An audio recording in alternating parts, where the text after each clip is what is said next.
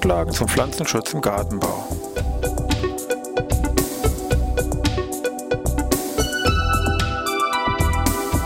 Ein wöchentlicher Podcast der Forschungsanstalt für Gartenbau an der Fachhochschule Weinstefan von und mit Thomas Lohrer. Für Gartenbaustudenten und alle anderen, die sich für Krankheiten und Schädlinge an Pflanzen, deren Biologie und Bekämpfung interessieren. Thema heute Zikaden. Ja, ich begrüße wieder zur neuen Podcast-Ausgabe hier aus Weihenstephan. Pflanzenschutz im Gartenbau. Es geht ja hier diesmal um das Thema Zikaden.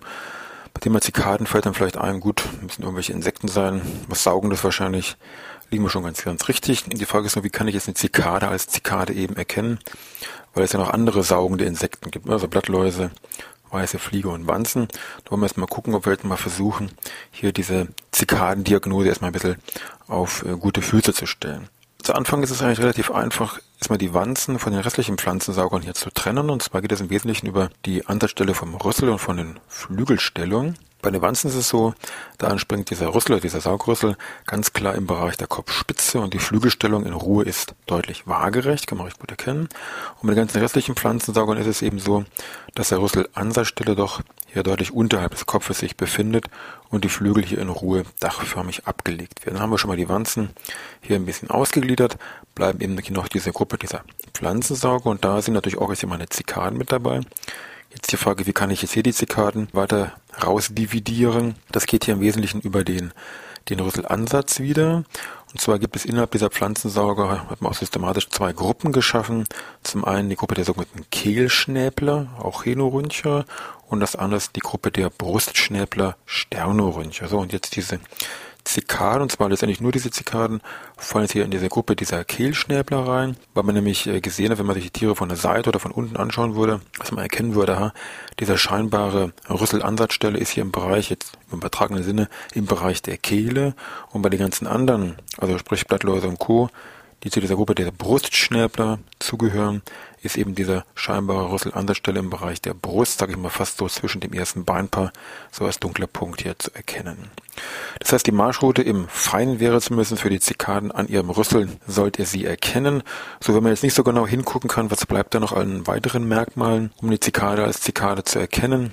Wichtig wäre, es sind relativ kleine Tiere in der Regel, also meistens maximal fünf Millimeter groß, leben auch meist ein bisschen versteckt auf der Blattunterseite. Optisch zeigen sich die Tiere mit einem deutlich stromlinienförmigen Körper. Sieht so ein bisschen torpedoartig aus, also fügt sich alles hier nahtlos aneinander. Sind sehr windschnittige Tiere, sage ich mal. Sehr wichtiges Merkmal und besitzen auch ein sehr gutes Springvermögen und auch Flugvermögen. Und wenn Sie jemals ein Insekt, was so halbwegs für diese Charakterisierung hier zutreffend ist, äh, wenn Sie das schräg übers Blatt laufen sehen, dann können Sie eigentlich ziemlich sicher sein, dass Sie hier eine solche dieser ja in Deutschland vorkommenden rund 620 Arten hier wahrscheinlich eben da gesehen haben. Würde man sagen, 600 Arten, hui, ganz schön viel. Man kann aber sagen, weltweit betrachtet sind wir hier in Deutschland, was äh, Zikaden Artenvielfalt angeht, mit Sicherheit reines Entwicklungsland, weil nämlich weltweit ungefähr 26.000 Zikadenarten hier vorkommen.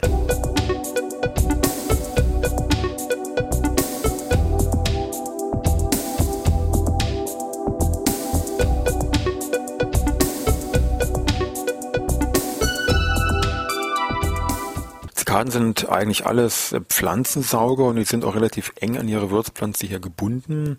Das man kann ungefähr, wenn man die ganzen Arten jetzt sage ich mal versucht irgendwie zu klassifizieren, sagen, also ungefähr 40 Prozent kommen wirklich nur an einer ganz spezifischen bestimmten Pflanzenart vor, also schon fast ja monophag muss man das schon bezeichnen.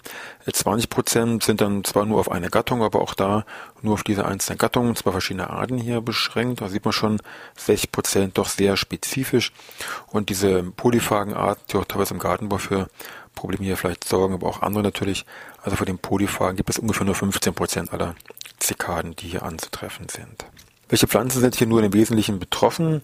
Auch hier wieder so ein paar Zahlen aus der Statistik. Ungefähr die Hälfte der Zikaden tauchen also an Laubgehölzen und Kräutern auf. Es sind aber auch andere Pflanzengruppen natürlich betroffen. Also man kann jetzt nicht meinen, dass der Gemüsebau hier meinetwegen verschont wird. Weiß Gott nicht. Die einzigen, die vielleicht so gut wie gar nie Besuch von diesen Zikaden bekommen, sind Nadelgehölze. Da gibt es also fast nur ganz, ganz wenige Arten, die hier vorkommen. Die Entwicklung der Zikaden verläuft hemimetabol, das heißt, ich habe ein Eistadium, da kommen fünf Larvenstadien zum dann ausgewachsenen Imago. Ich habe Männchen-Weibchen-Paarung und dann eben entsprechende Eierplage. Bei uns treten ungefähr ja eins bis zwei Generationen pro Jahr, kann man jetzt über alle Arten hinweg vielleicht mal so ungefähr als pauschale Marschroute ausgehen. Es gibt aber auch andere Extreme, und zwar hier im Norden, Nordamerika, Nordosten der USA, gibt es eine sogenannte 17-Jahr-CK, das ist jetzt kein Witz. Da saugen also die Larven hier an den Wurzeln bestimmter Pflanzen und diese gesamte Larvenentwicklung dauert jetzt hier 17 Jahre und die verläuft in diesen Gebieten relativ synchron. Also an der Ostküste hier der USA waren so die letzten Zahlen, wo sie dann hier diese fertige ausgewachsene Zikade dann aus dem Boden heraus, also 1987, dann 2004 und eben 2021 ist der nächste Zeitpunkt, wo eben hier wieder so ein massiver Schlupf von dieser 17 Jahre Zikade hier bevorsteht. Dauert also noch ein bisschen was. Also für die Insektenbereich schon mit eines der längsten Larvenentwicklungen. Im Bereich Schäden, was uns, uns sage ich mal, jetzt eher interessiert, muss man im Gartenbau das so sehen. Es fängt häufig schon damit an, dass die Eier im Bereich der Rinde häufig von vielen Zikaden abgelegt werden und hier die Rinde entsprechende Schädigungen erfährt. Zum anderen können natürlich die Larvenschäden hervorrufen, wenn sie eben an den Pflanzen oder an den Wurzeln, an den Stängeln, je nachdem, wo sie sitzen, hier saugen. Und daneben gibt es natürlich auch eine indirekte Gefährdung, weil nämlich ein ganzes Teil von diesen Zikaden Überträger von Viren und Phytoplasmen sind. Der Saugort der Larven ist jetzt ja ganz klar artabhängig unterschiedlich. Man kann schon sagen, ungefähr 65 Prozent, also drei Viertel der Zikadenlarven saugen hier am Phloem mit eben dann entsprechend Folgespecheln der Pflanze, Honigtau etc. Und ungefähr ein Viertel der Tiere hier im Bereich Mesophyll, also steht hier nur das Blattgewebe einfach an, ohne jetzt auf irgendwelche Leitungsbahnen hier zurückzugreifen. Ja, Krach machen Zikaden auch noch, kann man sagen. Jetzt bezieht sich aber wesentlich auf die sage ich mal, größeren Singzikadenarten, die so im Bereich Mittelmeer oder tropischen Länder bekannt sind. Das ist so, dass hier die Männchen im Hinterleibsbereich ein bestimmtes Organ haben, das sogenannte Tymbalorgan, und können hier also schon das maximale Lautstärken erreichen, also schon Maximum auch hier im Insektenreich von ungefähr 112 Dezibel. Ähm, nur zur Größenordnung, zur Einstufung. Normales Gespräch läuft so bei 50, 55 Dezibel ab. Ein LKW schafft problemlos 90 und der Motorsäge liegt so vielleicht bei 110. Das heißt, daran kann man schon erahnen, dass hier dieses Krachmachen mit Sicherheit mit 112 Dezibel schon ganz zutreffend ist. Aber wie gesagt, mehr Tropen-Mittelmeerraum. Bei uns könnt ihr da relativ ruhig, sage ich mal, der Regelfall schlafen. Also wollen wir uns erstmal anschauen, was jetzt in Deutschland hier für Arten vorkommt, die uns jetzt hier im gartenbaulichen Bereich vielleicht äh, Probleme sorgen.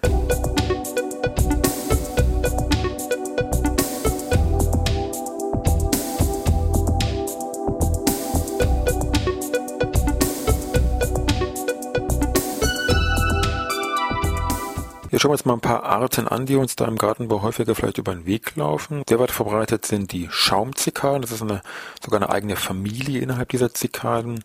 Die Larven produzieren hier einen Schaum, sind also reine Mesophyllsauger. Und in diesem Schaum leben diese Larven dann hier geschützt vor äußeren Umwelteinflüssen oder vor irgendwelchen Feinden. Die Larven sitzen dann artabhängig an den betreffenden Wurzeln oder auch in den Trieben und saugen dann eben hier. Es gibt verschiedene Arten, beispielsweise meinetwegen die Weidenschaumzikade, die hier natürlich an der Weide vorkommt, wie der Name schon vermuten lässt, die hier an den Weidentrieben saugt und wirklich eine sehr massive Flüssigkeitsschaumbildung produziert und das kann richtig hier herunter tropfen, fällt also hier sehr stark ins Auge. Daneben gibt es mal noch die Wiesenschaumzikade, die eben mehr an krautigen Pflanzen, ja auch in den Trieben saugt, auch hier so eine Schaumkugel um sich herum bildet. Daneben noch äh, die Blutzikade ist bekannt, da sind die Larven weniger, sage ich mal offensichtlich, weil die nämlich an den Wurzeln hier saugen, auch wieder so ein Schaumnest ausbilden. Bei der Blutzikade ist mir das Imago bekannt, weil das nämlich so schön rot-schwarz gefärbt ist, sehr schönes Tier und auch in dem Falle hier Insekt des Jahres 2009 geworden ist. Dieser ganze Schaum diesen Schaumzickerl wird dann häufig auch als, weil man das eben früher nicht genau zuordnen konnte, hier als Krötenspucke oder Kuckucksspeichel bezeichnet. Andere Zikade wäre zum Beispiel die Rosenzikade, die eben an Rose mit eins bis zwei Generationen pro Jahr vorkommt, die als Ei an den Trieben überwintert und äh, ganz charakteristisch an den Blättern für seine helle, feine, weißliche Sprenkelung sorgt. Das fängt meistens links und rechts neben der Hauptader an und kann ich dann aber problemlos auf ganze Blatt hier ausdehnen. Und wenn man die Blätter umdreht, würde man dann hier die Larven, die Achsentiere und, weil diese Tiere ja auch sehr schnell wegfliegen oder weghüpfen dann, die entsprechenden Häutungsreste von diesen Tieren, so weißlich gefärbte Häutungsreste, hier wiederfinden. Und diese Rosenzikade liebt hier also im Wesentlichen sonnige Standorte und ist auch bei Rosen sehr häufig anzutreffen. Also da kann man fast sagen, jede zweite Rose hat irgendwo so ein paar Zikaden, die da irgendwo rumkrabbeln oder an den Blättern hier für diese Sprenkelung sorgen. Anderes Beispiel ist mal wegen die Büffelzikade, das ist eine Art, die von USA nach Europa vor längerer Zeit mal eingeschleppt worden ist, die mit sechs bis acht Millimetern schon zu den eher größeren Zikaden gehört, grünlich gefärbt ist und wo ganz charakteristisch, oder das kann man nämlich mit keiner anderen Art verwechseln, so das erste Halsschild deutlich angehoben ist und so zwei ja, hornartige, büffelartige Fortsätze, sage ich mal, besitzt, deswegen auch dieser Name eben Büffelzikade bekommen hat. Die Larven selber ist jetzt weniger das Problem, die saugen hier an irgendwelchen krautigen Pflanzen, Unkräutern, also kein echter Schaden. Aber die Eierplage dann der Weibchen erfolgt dann an holzige Pflanzen, Obstbäume und so weiter. Und die Rinde wird hier sehr stark dazu eingeschnitten, ruft also hier doch deutliche Rindenverletzungen hervor. Die Wunden heilen schlecht, können Eintrittsorte für andere Krankheiten und Schädlinge sein und das sieht von der Symptomatik her fast schon so ein bisschen hagelähnlich, muss man sagen, aus.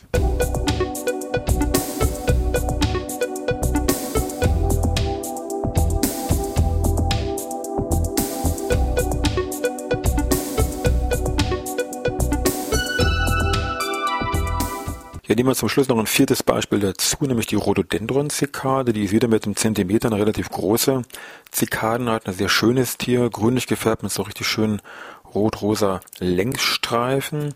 Auch hier sieht man wieder ganz zu Beginn das, was ich gesagt habe, dieses Torpedoartige kommt da wunderbar hier zum Vorschein. Die saugen wieder auf der Blattunterseite, ruft so ein bisschen Sprenkelung hervor. Das ist aber eigentlich, sage ich mal, geschenkt als Schadbild. Problem ist eher, wieder das Stichwort Eiablage, weil nämlich hier die Weibchen ihre Eier in die Knospen in dem Fall ablegen, dazu auch solche Wunden in diese Knospen hier setzen müssen, solche kleinen Einschnitte. Und bei dieser Gelegenheit wird, kann man sagen, Pech gehabt, hier entsprechender Pilz mit übertragen. Und dieser Pilz sorgt dann dafür, dass diese Knospe komplett abstirbt, braun wird und der Pilz dann auch wieder hier darauf sporuliert mit solchen schwarzen, gestielten, dunklen Fruchtkörpern, die ja diese abgestorbene dunkle Knospe hier komplett belegen. Von der Bekämpfung jetzt von diesen Zikaden, die hm, letztendlich ist sehr individuell verschieden, weil das natürlich artabhängig unterschiedlich ist. Manchmal bei der Schaumzikade könnte man jetzt im Prinzip versuchen, dass da irgendwie mit Wasser letztendlich abzuwaschen, wo die Larve mit eben abgespült wird. Bei dieser eben schon erwähnten Rhododendron-Zikade könnte man versuchen, okay, das Problem sind jetzt die erwachsenen Tiere mit der Eierplage, also muss ich versuchen, die irgendwie abzufangen kann mit Gelbtafeln relativ gut hier versuchen im Bestand, zumindest im Hobbybereich. Ansonsten bei dieser erwähnten Büffelzikal wird natürlich das Problem auch wieder Eierplage der Weibchen, also muss ich dies irgendwie verhindern. Würde wahrscheinlich hier am besten gehen, indem man versucht, diese Larven in diesem krautigen Bereich irgendwie zu bekämpfen oder meinetwegen in irgendwelchen Obstanlagen hier gar nicht dazwischen irgendwelche Winden oder ähnliche Pflanzen hochkommen zu lassen, wo sich eben diese Larven hier entwickeln können. Natürlich ansonsten die ganze Palette der Insektizide im Bereich Zulassung saugende Insekten, also speziell gegen Zikaden ist das jetzt, sage ich mal, weniger von Relevanz. Also alles, was so gegen saugende Insekten zugelassen ist, würde auch man gegen Zikaden vom Grundsatz her nehmen können. Das sind solche Wirkstoffe wie ja meinetwegen Pyretrum, Azadirachtin, Acetamiprid, Kaliseife und andere. Also da ist eigentlich vom Wirkungs, vom von der Palette her einiges geboten. Ja, wenn man sich jetzt noch ein bisschen weiter mit dem Thema Zikaden beschäftigen möchte, mit Sicherheit auch so ein Thema, was im Stichwort Klimawandel dann mit Sicherheit weiter zunehmen wird. Also es lohnt sich mit Sicherheit mit diesen Zikaden weiter zu beschäftigen. Es gibt ein sehr schönes Buch von ähm, Remane und Wachmann, nennt sich Zikaden kennenlernen, beobachten. Also ein Naturbuchverlag, schon ein bisschen was älter, sehr schönes ähm, Heftchen hier mit ja leicht knapp 300 Seiten, sehr viele Abbildungen zu den einzelnen Arten und ein längerer grundeinführender Teil zur Lebensweise Biologie der betreffenden Zikaden. Daneben gibt es so ein kleineres Heftchen, sage ich mal, aus der Reihe Sauers Naturführer, nennt sich Wanzen und Zikaden nach Farbfotos erkannt, hier aus dem Fauna Verlag damals erschienen. Ähm, da ist nur das Problem, das heißt zwar Wanzen und Zikaden nach Farbfotos erkannt, aber die Zikaden sind hier noch relativ gering vertreten, aber sollte zumindest erwähnt werden. Und was jetzt noch neu erscheinen wird, und zwar im November 2009 angekündigt, ein Heft von Strümpel, nennt sich Die Zikaden, eine neue Bremenbücherei, wo eben scheinbar auf 450 Seiten doch wahrscheinlich alles Wichtige und Unwichtige zum Thema Zikaden mit aufgeführt sein wird. Ich habe mein Exemplar schon bestellt. Ja, ich wünsche was. Ansonsten ja wieder bis nächste Woche Dienstag. Mal gucken, was wir dann wieder für ein Thema uns aussuchen.